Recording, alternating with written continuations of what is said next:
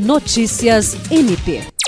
O Ministério Público do Estado do Acre, por meio da Promotoria de Justiça Civil de Tarauacá, instaurou uma notícia de fato para verificar a irregularidade na contratação da empresa Pessoa Importação e Exportação de Fogos da Amazônia Limitada, sediada em Manaus, Amazonas, pelo valor de 60 mil reais para a realização de um show pirotécnico pelo município de Jordão durante o Réveillon 2022-2023.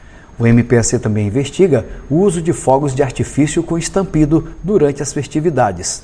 O documento, assinado pelo promotor de justiça Júlio César de Medeiros, aponta que, inicialmente, foi verificado que não houve publicidade na carta convite e do processo licitatório do Portal da Transparência de Jordão, Acre.